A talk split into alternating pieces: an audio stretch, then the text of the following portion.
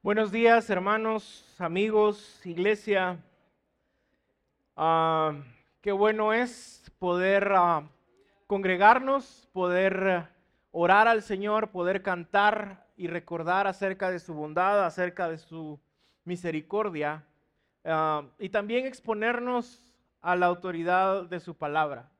Así que el día de hoy les voy a pedir que si tienen ahí sus Biblias, la abramos en Génesis capítulo 19 y vamos a estar anclados en los primeros 29 versos, del 1 al 29.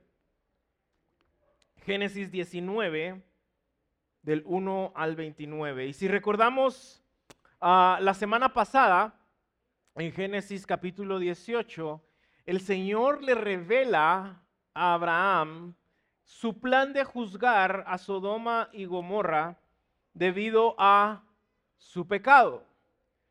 Eh, y es eso lo que impulsa a Abraham a interceder en favor de ellos, a orar, a suplicar poderosamente al Señor que tuviera misericordia. Si él encontraba en esa ciudad a alguien justo, como representante del pacto, Abraham estaba intercediendo por aquellos que estaban bajo la condenación de Dios. Una figura de nuestro Señor Jesucristo intercediendo por nosotros. Así que el día de hoy tenemos eh, en los primeros 29 versos del capítulo 19 la secuela de esta historia. Y quisiera ser bastante eh, honesto con ustedes. Hay partes de este pasaje que son bastante fuertes, bastante crudas y difíciles de leer tal vez.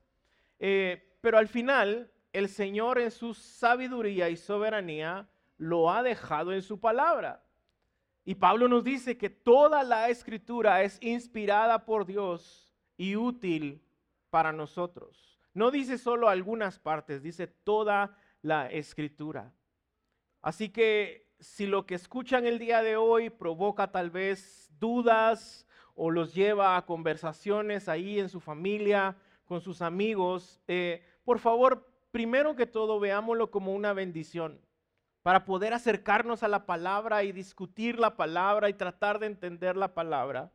Pero por favor, si, si, si necesitan ayuda, si tienen dudas, acérquense por favor a nosotros, acérquense a los facilitadores de las comunidades misionales, acérquense a los diáconos, acérquense a los maestros de Instituto Reforma, porque queremos servirles también si es que acaso sale o surge alguna duda de este texto. Así que, por favor, dispongamos nuestro corazón a escuchar la santa palabra de Dios, aun cuando nos lleve a textos tan crudos como el día de hoy. Y esa es la bendición también de predicar expositivamente, que vamos texto por texto y no estamos escogiendo qué nos gusta y qué no nos gusta y esto está muy difícil o muy feo. Y no, gracias a Dios por su palabra, eh, aunque muchas veces pueda ser difícil de leerla. Amén. Así que hasta el día de hoy, hasta el capítulo 18, hemos visto dos enormes juicios de parte de Dios. Número uno, hemos visto el juicio de Génesis 3 debido a la rebelión y al pecado de Adán y Eva. Y muchos el día de hoy, tristemente, incluso dentro de la iglesia, dicen cosas como, bueno, como que a Dios se le fue un poco la mano con Adán y Eva, no sé por qué fue tan duro. Pero cuando realmente entendemos la palabra de Dios, cuando realmente estudiamos la palabra de Dios y vemos esta traición cósmica del hombre hacia Dios y entendemos que Dios es un Dios absolutamente santo, santo, santo, en donde no habita una milésima de pecado, entendemos un poco mejor los juicios de Dios.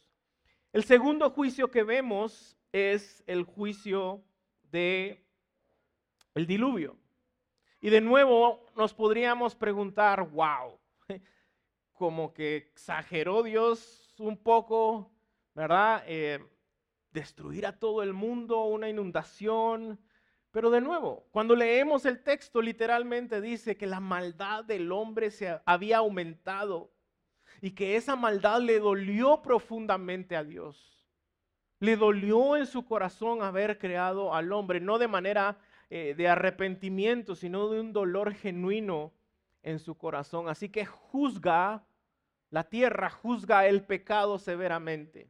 Y esto nos debe de llevar a recordar la semana pasada, en el capítulo 18, lo que leímos en el verso 25, en la tercera parte del verso 25, en donde dice, el juez de toda la tierra, ¿acaso no hará justicia? Y es que Dios es un Dios santo que cuando hace juicios, sus juicios son justos. Nadie puede levantarse y objetar si realmente estamos entendiendo eh, la palabra de Dios wow, aquí se le fue la mano a Dios, esto fue demasiado fuerte. No, absolutamente no. Así que llegamos a Génesis capítulo 19, en donde vemos un tercer juicio. Vemos el juicio de Dios a estas ciudades que estaban en el valle, Sodoma y Gomorra. Gomorra. Y su juicio contra estas ciudades es sumamente duro de leer, es sumamente duro de entenderlo en nuestro corazón. Pero vemos de nuevo al leer el texto, y esa es mi oración, que podamos entender el día de hoy, que la justicia de Dios es justa y lejos de ser arbitraria. La justicia de Dios es justa y está muy lejos de ser arbitraria. Así que dividiremos el texto el día de hoy en tres partes. Primero vamos a ver la advertencia del juicio justo de Dios, 1 al 14, la misericordia en el juicio de Dios, justo de Dios, 15 al 22, y la ejecución del juicio justo de Dios, 23 al 29. Así que entremos a la primera parte. Dios advierte su justo juicio. El verso 1 dice que los dos ángeles que habían previamente visitado a Abraham ahora visitan a Lot. Y es interesante leer que cuando Lot estaba sentado a la puerta de Sodoma, él los vio. Tal vez estoy leyendo demasiado en el texto, pero cuando leí esto recordé mucho eh, el pueblo donde viven mis papás, de donde son mis papás, que viva que Saltepeque. Amén. Amén. Pero en los pueblos muchas veces cuando cae la tarde, lo que hace la gente es sacar su silla, sentarse y platicar con la gente que pasa, saludarse, ¿verdad? Tal vez tomarse un café o una exquisita Coca-Cola de vidrio que está con escarcha, con aquel calor, y empiezan a platicar. Es decir, están familiarizados con la ciudad. Y cuando Él los ve, Él les dice, hey, eh, por favor, vengan, pasen a mi casa. Ellos le dicen, no, vamos, vamos a ir a la plaza. Y Él les ruega, no, por favor, vengan a mi casa. Les preparó entonces un banquete y coció pan sin levadura y comieron. Lot, como era costumbre, como la ley lo indicaba y como era apropiado culturalmente, así como Abraham se inclina ante estas personas, ante estos ángeles, y los invita a su casa y les cocina, los recibe, es hospitalario con ellos. Y aquí empezamos a ver, o quisiera que empezáramos a ver un contraste, una comparación entre Abraham y Lot. Abraham, si recuerdan, tuvo la misma actitud se postró, sí, ante ellos, lo recibió. Eh, él después salió, dejó eh, que la masa y el pan fueran preparados como debía de ser para poder comer. Lot no lo hizo de esa manera. No tenía tiempo porque ya era de noche, así que les dio pan sin levadura. Así que, a diferencia de Abraham, quien estaba afuera de la ciudad, en la montaña probablemente, rogando, intercediendo en favor de los impíos que vivían en estas ciudades, Lot vivía y estaba acostumbrado a esta ciudad, conocía esta ciudad Esta ciudad que estaba literalmente podrida en su pecado. Él se, relacionaba con la gente, conocía a la gente, caminaba. Él estaba sentado en la puerta de la ciudad. Verso 4. Aún no se había acostado, no se habían, perdón, acostado, cuando los hombres de la ciudad, los hombres de Sodoma, rodearon la casa, tanto jóvenes como viejos, todo el pueblo sin excepción. Y llamaron a Lot y le dijeron, ¿dónde están los hombres que vinieron a ti esta noche? Sácalos para que los conozcamos.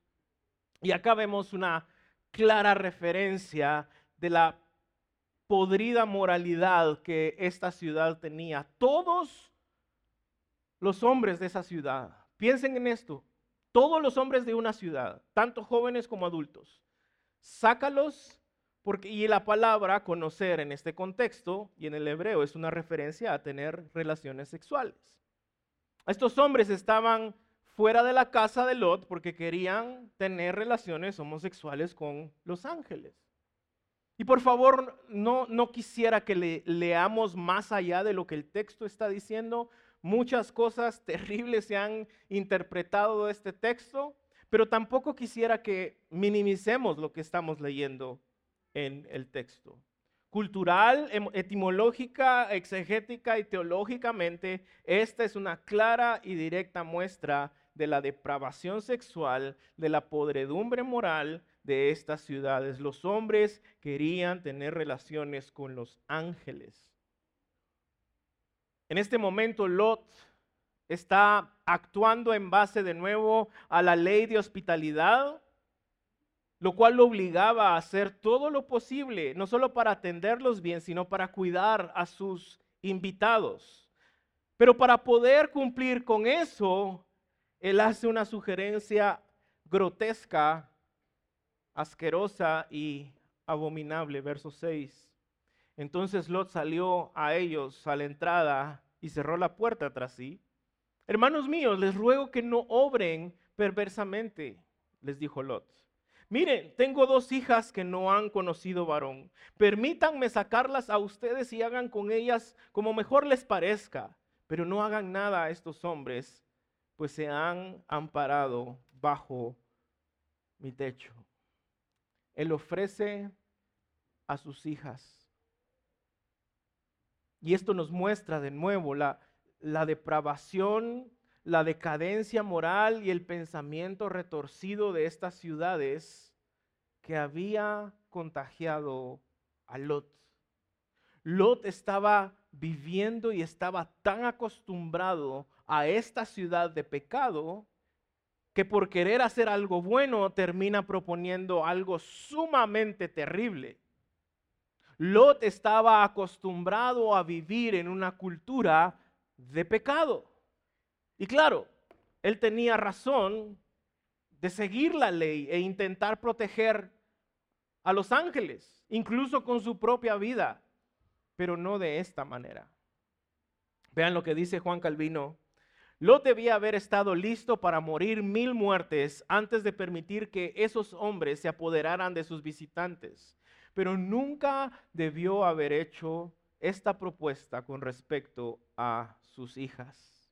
Ahora, recordemos que estamos haciendo un contraste con Abraham. Y Abraham cayó muchas veces también, ¿no es cierto? Pero creo yo que la diferencia entre Abraham y Lot es lo que ellos tenían en mente y en corazón respecto a cómo Dios los había llamado, respecto a dónde Dios los había llamado. Abraham cayó, tropezó, pero siempre tuvo en alta estima el llamado o su llamado de parte de Dios. Lot está en Sodoma. No porque Dios lo llamó ahí, sino porque era un lugar que le parecía agradable, cómodo, en donde no le molestaban, en donde no le exigían nada. Hermanos, tengamos cuidado cuando encontremos placer en la cultura. Tengamos mucho cuidado cuando nuestro corazón empieza a ser seducido por la cultura en la que vivimos, Porque podemos llegar en un momento a decir, bueno, pues no es tan malo. Todos lo hacen. Es algo normal.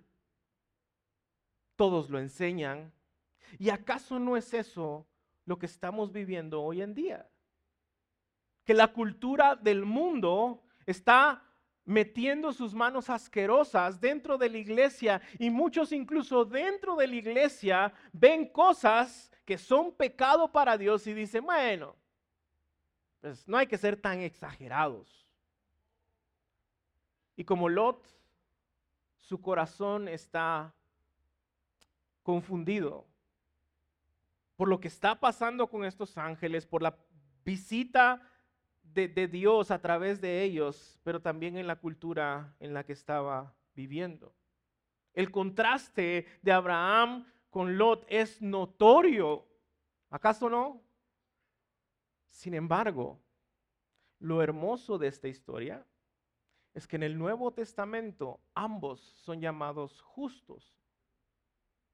Segunda de Pedro 2, verso 7 dice, sin embargo, Dios también rescató a Lot y lo sacó de Sodoma. No porque Lot era hombre recto que estaba harto de la vergonzosa inmoralidad de la gente perversa que lo rodeaba. Perdón, porque esa era la razón. Eso es algo, eso es algo increíble, porque no parece en este momento que Lot está actuando de manera justa, ¿no es cierto? Cualquiera que vea a Lot en su comportamiento diría, ah, pero, pero, pero qué bárbaro, pero, qué, pero, pero qué, qué está en su corazón. Qué hombre tan depravado, tan pecador. Pero la historia una y otra vez nos dice que Lot somos nosotros, con nuestro pecado, en, en nuestra impureza. Pero Dios, en su enorme misericordia, le da una advertencia y tiene gracia, amor y misericordia para Lot. Judas capítulo 1, verso 7 dice, asimismo, no se olviden de Sodoma y Gomorra, ni de las ciudades vecinas, las cuales estaban llenas de inmoralidad y toda clase de perversión sexual. Estas ciudades fueron destruidas con fuego y sirven como advertencia del fuego eterno del juicio de Dios. Iglesia, amigos, esto debería hacernos temblar. Esto debería llevar, llevarnos a nuestras rodillas, a meditar cómo este lugar, y lo leeremos más adelante, fue absolutamente destruido por el fuego del justo juicio de Dios. Hombres, mujeres, niños, animales, cosechas, cultivos, consumidos por la ira de Dios en contra del pecado. Ahora, la depravación sexual de esta ciudad no era su único pecado. De hecho, no era su mayor pecado. Ellos no estaban en primer lugar, interesados ni siquiera en obedecer lo que Dios les había exigido de amar al prójimo y preocuparse por otros, como lo vimos la semana pasada. Y tanto ese desamor por el prójimo como, su depravación sexual son fruto de algo más profundo que se llama orgullo. Es de, nuestro orgullo que nace el pecado. Desde Génesis 3 lo hemos visto. Juan Crisóstomo dice, el orgullo es la raíz de todos los males. Por él entró el pecado en el mundo y por él se multiplica. El orgullo era la raíz de los pecados de estas ciudades. Ezequiel capítulo 16, versos 49 y 50. Los pecados de Sodoma eran qué? ¿Eran qué? El orgullo la glotonería, pereza, mientras que afuera sufrían los pobres y necesitados, ella fue arrogante y cometió pecados detestables. Por eso la destruí, como has visto. arrogancia y orgullo. Hermano, amigo, mi orgullo, tu orgullo, nuestro orgullo, nuestra arrogancia es la razón de nuestro pecado. Así que hoy, por favor, te pido, pon atención a tu orgullo. Medita en tu orgullo. Pelea en contra de tu orgullo. Agradece a Dios que muchas veces Él nos advierte a través de su palabra en historias como estas o a través de hermanos que nos aman lo suficiente para cuestionarnos y preguntar, ¿no será tu orgullo lo que está sucediendo acá? Y, no nos gusta, seamos honestos, no nos gusta que cuestionen nuestro orgullo. Pero muchas veces es la advertencia de Dios en contra de la raíz de nuestro pecado antes de que Él venga en juicio justo. Y cuando parecía ser entonces que ya todo estaba perdido, los ángeles de Dios dejan ciegas a estas personas para que no entren a la casa de Lot. Y luego los ángeles le hacen una pregunta increíble a él, a Lot, verso 12. ¿Quién más tienes aquí? Eh, eh, aquí empieza la advertencia de Dios. A tus yernos, a tus hijas, a, tus hijos y a quienes quiera que tengas en la ciudad, sácalos de este lugar porque vamos a destruir este lugar, pues su clamor ha llegado a ser tan grande delante del Señor que el Señor nos ha enviado a destruirla. El Señor pudo haberlo destruido inmediatamente. El Señor tenía todo el derecho de ni siquiera preguntar y consumir a todas estas personas, pero les da una advertencia y les hace una pregunta. Y lo interesante de esta pregunta es que no les dice, ¿hay, hay algún justo en la ciudad? ¿Hay algún justo entre tu familia? Como vimos la semana pasada, justo no hay uno. Es la pura misericordia de Dios llamando a una familia para que no sean exterminados debido al pecado de ellos y su ciudad, advirtiéndoles, teniendo misericordia de ellos. Ellos no preguntaron si eran justos, solo le preguntaron si tenía familiares. Y esto, hermanos, es la misericordia de Dios. Verso 14, luego Lot salió y habló con sus yernos que iban a casarse con sus hijas y dijo, levántense, salgan de este lugar, porque el Señor destruirá la ciudad. Pero ¿qué hacen los yernos? Empezaron a bromear y a burlarse. Estos futuros yernos se burlan de su suegro, del padre de sus futuras esposas. ¿Se imaginan la clase de yernos que eran? El día que yo tenga un yerno, que eso va a pasar de aquí a unos 45 años tal vez, y se burle de mí por explicarle las escrituras, uh, no llega la boda. Pero ven un paralelo aquí con otra historia. ¿Recuerdan el juicio de Noé, el juicio del diluvio. Noé va, habla con la gente ¿qué hace la gente? Cínicamente se burlan de él.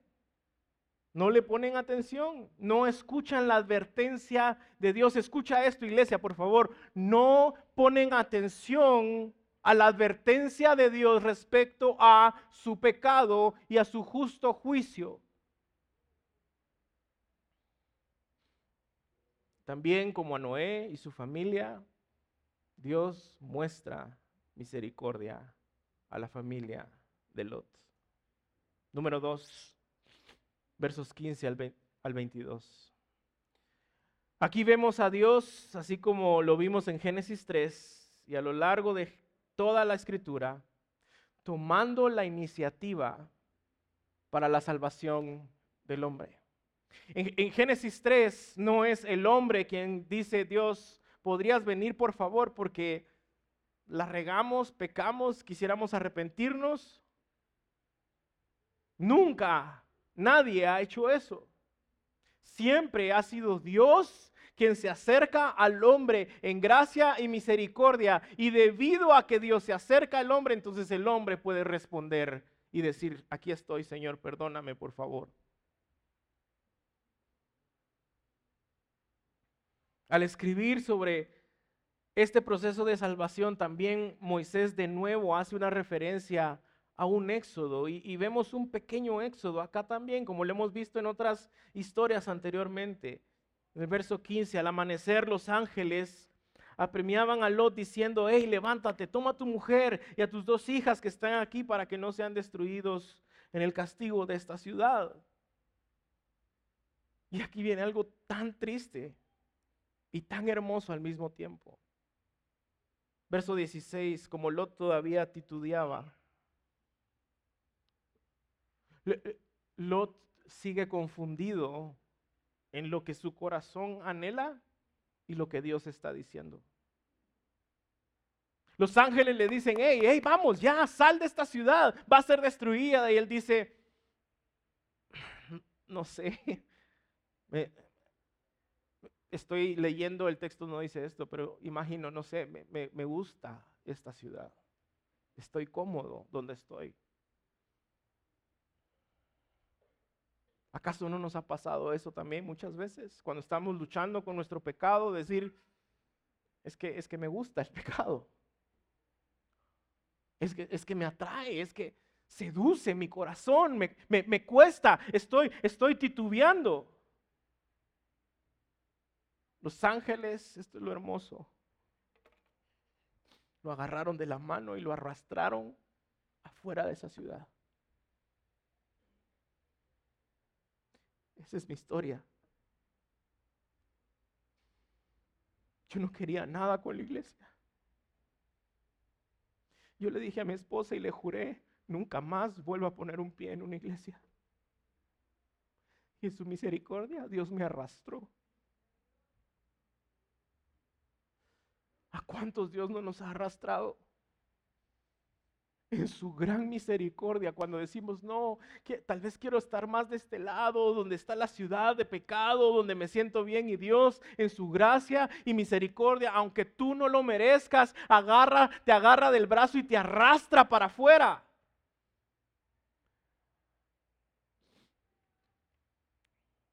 Y los llevaron enseguida a un lugar seguro fuera de la ciudad, porque el Señor tuvo misericordia de ellos. Cuando tú y yo cantamos, grande es tu fidelidad, grande es tu misericordia, debemos recordarle a nuestro corazón cómo su misericordia ha actuado en nuestra vida día a día, como muchas veces si no fuera por su misericordia, tú y yo ya no estaríamos acá. Habríamos sido eliminados anoche en nuestra cama porque no merecemos la gracia y misericordia de Dios. Lo que merecemos debido a nuestro pecado es su justo juicio.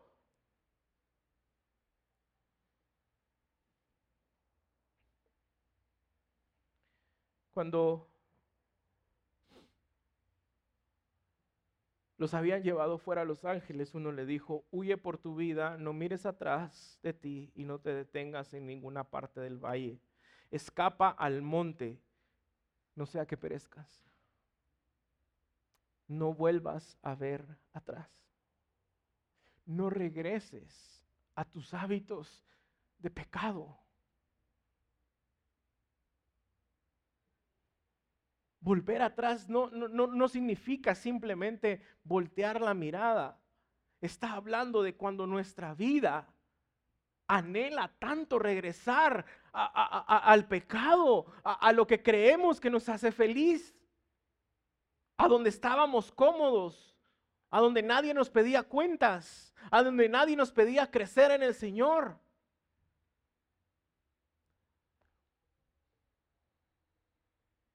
No vuelvas, no mires atrás.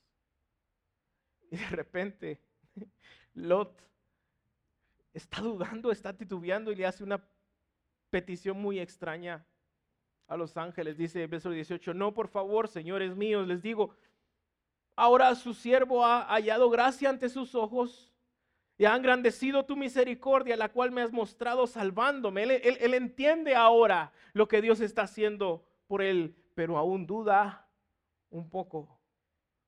Pero no puedo escapar al monte, no sea que el desastre me alcance y me muera. La, fe está creciendo, pero la incredulidad está todavía ahí. ¿A cuántos nos ha pasado eso? Nuestra fe empieza a crecer, hemos entendido la gracia del Señor, hemos entendido su misericordia, pero de repente ahí sale la duda, pero de repente ahí sale el temor, pero de repente ahí sale todo aquello que nos hace recordar la ciudad de donde nos sacó el Señor. Mira, o antes del 20, siempre lo decimos, gracias a Dios que nosotros no somos Dios, seríamos terribles dioses, porque no solo lo estoy salvando, no solo lo estoy arrastrando porque no quiere, y todavía me dice, sí, pues no quiero ir allá donde me estás diciendo. Dios tenía todo el derecho en ese momento de decirle, como decimos en el buen chapín, ¿sabes qué? Come chucho. ¿No querés? Ahí quédate. Gracias a Dios que no somos dioses. Verso 20, mira, esa ciudad está bastante cerca para huir a ella. Es pequeña. Te ruego que me dejes huir allá para salvar mi vida. No quería ir al monte, quería ir a esa ciudad pequeña. Y es probable que esto fue exactamente lo que le pasó a su esposa también al voltear a ver. E, e, es una atracción fatal por su pasado, por no querer soltar su pasado, por querer quedarse ahí medio, medio cerca de lo que Dios te liberó, de donde Dios te sacó. Como decimos muchas veces, de estar jugando con tu pecado. Hoy estoy, mañana no, pero que me quede cerca, que no se me vaya tan lejos. El corazón de Lot se ha comprometido con lo mundano y él duda, titubea, se queja y ruega por un cambio de planes. Y Dios tenía todo el derecho de destruirlo, pero él tuvo misericordia de Lot. Él tuvo misericordia de su familia. Dejemos de jugar con el pecado podemos encontrar misericordia, podemos encontrar gracia, pero dejemos de jugar con nuestro pecado. Segunda de Pedro 6, perdón, 2, 6, también condenó la destrucción de las ciudades de Sodoma y Gomorra, reduciéndolas a cenizas, poniéndolas de ejemplo para los que habrían de vivir impíamente después. Iglesia, Sodoma, Gomorra son un ejemplo para nosotros hoy, quienes estamos probablemente viviendo de una manera impía, que, quienes tal vez hemos conocido al Señor y le decimos, eh, te amo, gracias, pero déjame por acá cerca. Para quienes estamos todavía jugando con el pecado. Ellos le dicen, en un increíble amor, compasión, gracia y misericordia, a pesar de su duda. Date prisa, escapa entonces allá porque nada puedo hacer hasta que llegues ahí. Es decir, aún aunque estás cambiando los planes, en mi gracia y misericordia te voy a conceder que vayas a esa ciudad y no voy a hacer nada hasta que tú estés a salvo. No es gracia no, no es misericordia. Tú y yo merecíamos ser destruidos por la ira justa de Dios, por nuestro pecado. Pero en su gracia, en su misericordia, hemos recibido la vida en Cristo Jesús. Nos dio lo que no merecíamos. no nos dio lo que merecíamos. Dios advierte, Dios muestra misericordia y de último Él, número 3, ejecuta su justo juicio. Versos 23 al 29.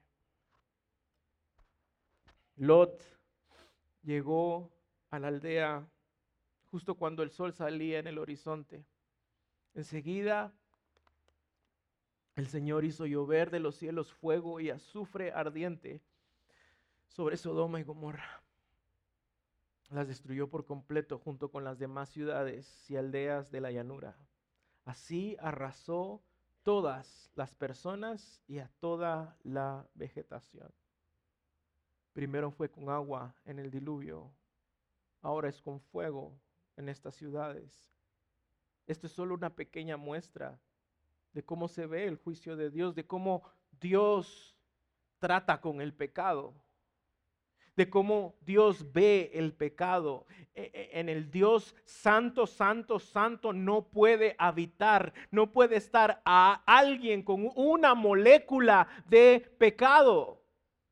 Pero, pero entonces, ¿cómo es esto, pastor? Si justo no hay uno, ¿cómo podemos entonces estar eh, eh, con Dios? La respuesta es gracia, misericordia, Cristo. Quienes estamos unidos a Cristo, hemos recibido su justicia, la cual nos hace aceptables delante de Dios. Pero alguien tenía que pagar. Alguien tenía que recibir el castigo de la ira de Dios. Y ese fue nuestro Señor Jesucristo en la cruz del Calvario. Iglesia, esto, esto no es solo una historia de algo que sucedió. Esto es una advertencia también de algo que va a suceder en el día del Señor, en el juicio final. Y estamos viviendo en el mismo tipo de cultura que nos atrae, que nos seduce, en donde no, no, no queremos salir, estamos jugando al, al cristiano. A veces estamos, a veces no estamos. Estamos en un tipo de cultura en donde también la gente es cínica juicio final. Esas son tonterías. Es exactamente lo mismo. Y Dios, si tú estás escuchando esto hoy, en misericordia te está advirtiendo, deja de jugar con el pecado. No subestimemos, por favor, el juicio de Dios.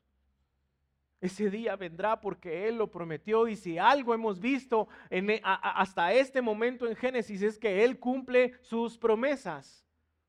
Ese día vendrá.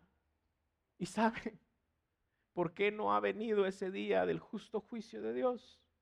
Porque en su misericordia está esperando que muchos se arrepientan porque en su misericordia está dándole tiempo a aquellas personas que aún están jugando con su pecado para decir, no, no voy a volver atrás, voy a correr al lugar seguro, voy a correr a Cristo Jesús, me voy a aferrar de su gracia, me voy a aferrar a su misericordia.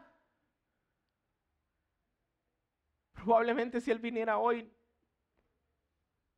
no sé qué pasaría. Así que Dios trae su juicio contra Sodoma. Y esto alcanza a la esposa de Lot. La mujer de Lot que iba atrás de él miró hacia atrás y se convirtió en una columna de sal. ¿Qué fue lo que sucedió? Desobedeció la palabra de Dios. Dios dice negro y uno dice, nah, blanco. Dios dice, no lo hagas, eh, pues solo un ratito deja de jugar con el pecado. Ella no huye hasta Zoar. Ella es incinerada en ese momento debido a su desobediencia. Y el Nuevo Testamento, Jesús la usa como una advertencia para nosotros. Lucas 17. Acuérdense de la mujer de Lot. Todo el que procure preservar su vida la perderá y todo el que la pierda la conservará. Está hablando de seguir a Jesús.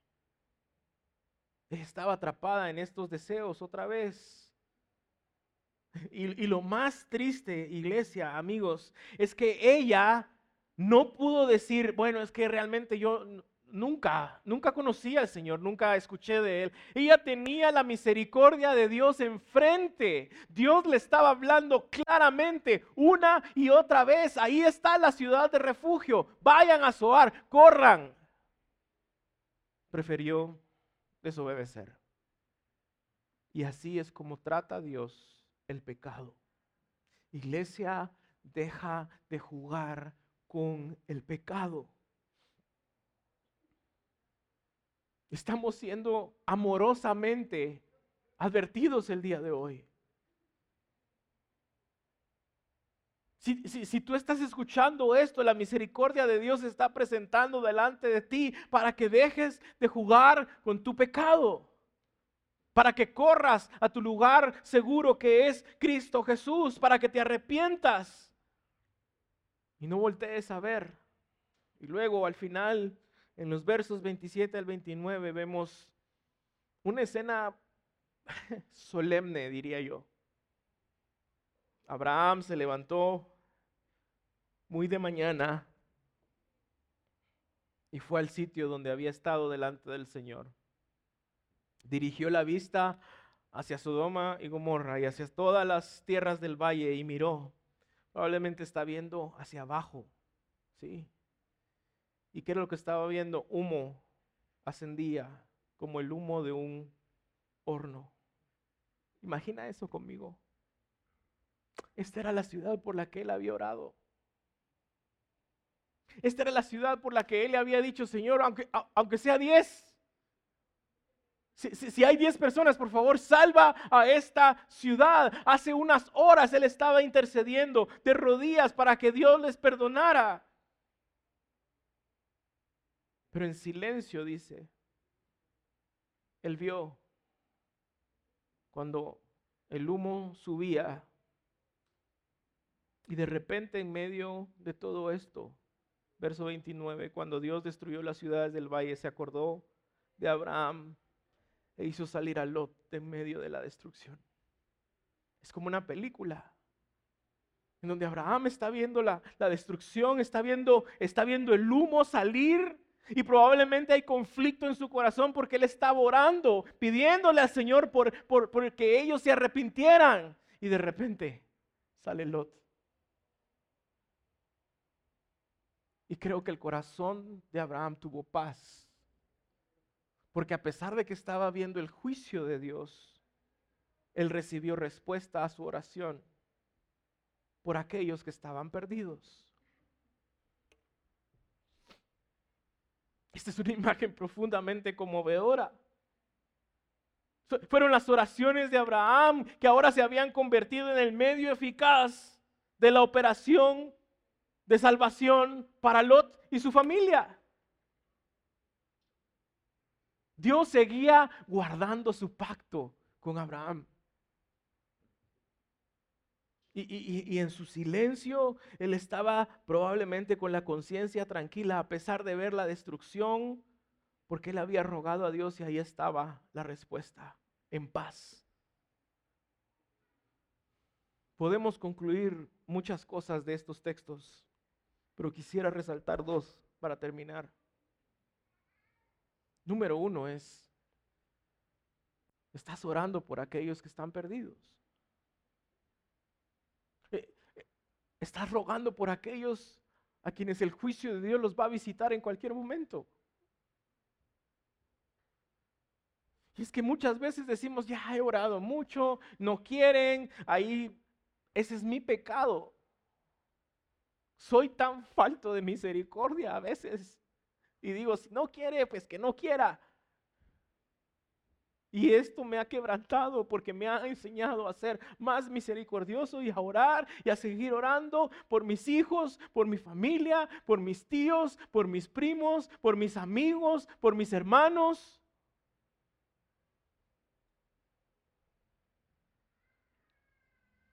Número dos, te ruego que por favor medites en esta advertencia amorosa de Dios hoy.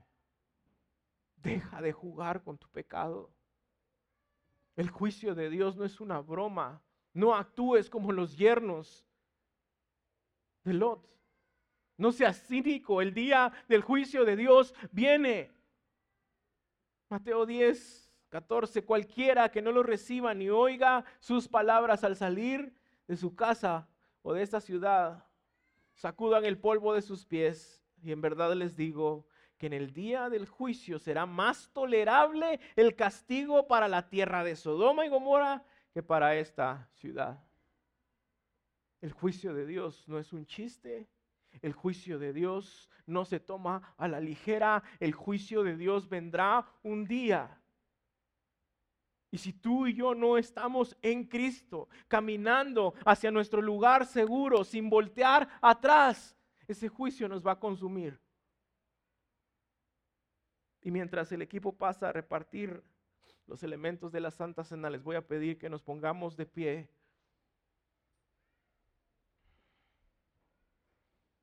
Y quisiera que mientras nos reparten los elementos, recordemos la hermosa verdad del Evangelio. El mensaje de que tú y yo estamos perdidos, estamos muertos en nuestros pecados, estamos sin esperanza, estamos arruinados, estamos metidos en lo más profundo del lodo de nuestra podredumbre moral. Y esto no se trata solo de, ser mejores personas, de automotivarnos para salir adelante. Nadie puede hacerlo, por eso solo Dios lo puede hacer al bajar y lidiar y buscar nuestra salvación a través de Cristo Jesús. Tú solo no lo puedes hacer. Tú no te vas a presentar delante de Dios un día y decir, bueno, pues fui buena persona. No se puede, no funciona así.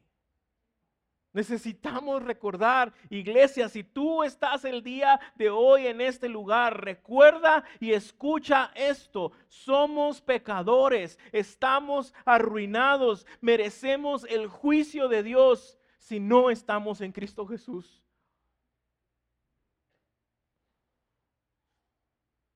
Dios es un Dios absolutamente santo y justo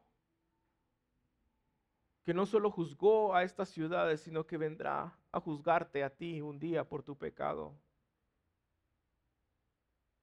Pero hoy Dios te está recordando en misericordia que la ira de Dios por nuestro pecado fue pagada en Cristo. Y eso es lo que recordamos en la Santa Cena. Es por su gracia que Él nos da un día más, un segundo más y no nos consume en este momento porque estamos unidos a Cristo. Porque Él recibió el castigo, porque Él fue despedazado a causa de mi pecado. Porque Él fue partido a causa de mi pecado. Y gracias a eso, hoy yo tengo acceso al Padre. Gracias a la obra de Cristo, hoy podemos asegurar que hemos sido perdonados. Así que antes de tomar la Santa Cena, medita ahí en tu corazón si tienes que poner a cuentas con Dios, si te tienes que arrepentir, si te tienes que si tienes que ir a pedirle perdón a alguien, a tus papás, a tus hermanos, a tu esposa, a tus hijos y decirle, "Hoy quiero correr al lugar seguro, quiero correr a Cristo, quiero dejar de caminar hacia atrás, quiero dejar de voltear a ver atrás."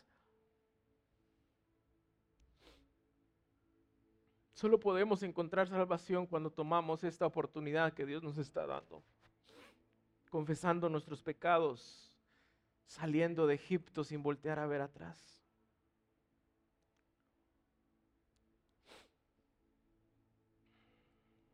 Porque yo recibí del Señor lo mismo que les he enseñado, que el Señor Jesús, la noche que fue entregado, tomó pan y lo partió y les dijo, este es mi cuerpo, el que, el que iba a ser partido, el que iba a ser destruido a causa de mi pecado. Este es mi cuerpo, que es para ustedes. Hagan esto en memoria de mí. Participen, por favor, del pan.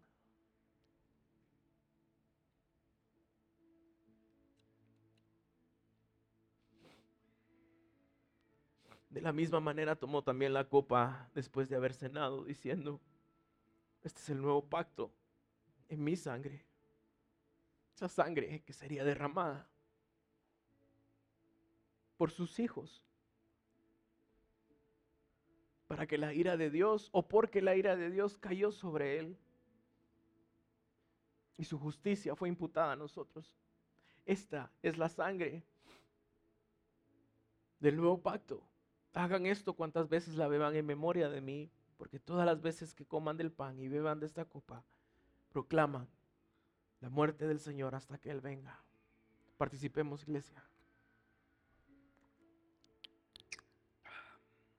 Y con ese entendimiento y ese agradecimiento al Señor por su misericordia, por su sangre derramada, los invito a que cantemos. Gracias por la cruz. Alabemos al Señor.